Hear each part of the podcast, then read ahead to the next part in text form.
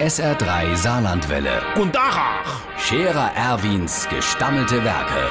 wo wir gerade beißen, pass mal auf. Erwin, grad einen Moment noch. Übrigens, Irmsche, müsste mir nicht auch mal unser Gefriertruhe aufräumen. Ich habe da neulich ein angebrochenes Desi Rostentferner rausgeholt. Du glaubst gar nicht, was mir da alles entgegengekommen ist. Der Zippels Manni hat das neulich auch gemacht. Nachdem er das Haus gestrichen, den Keller aufgeräumt, den Speicher entrümpelt, die Werkstatt neu ingerichtet und die Garage vertefelt hat. Gut, das können mir alles überspringen und gleich an die Gefriertruhe gehen. Da han ich zum Beispiel noch ein Krimmelkuchen von unserem Christine seiner Kommunion gefunden. Gleich neben mir Schüsselchen Rollbrote mit brauner Sauce vom Onkel Ernst seinem 50. Äh, der gibt nächste Woche schon 85.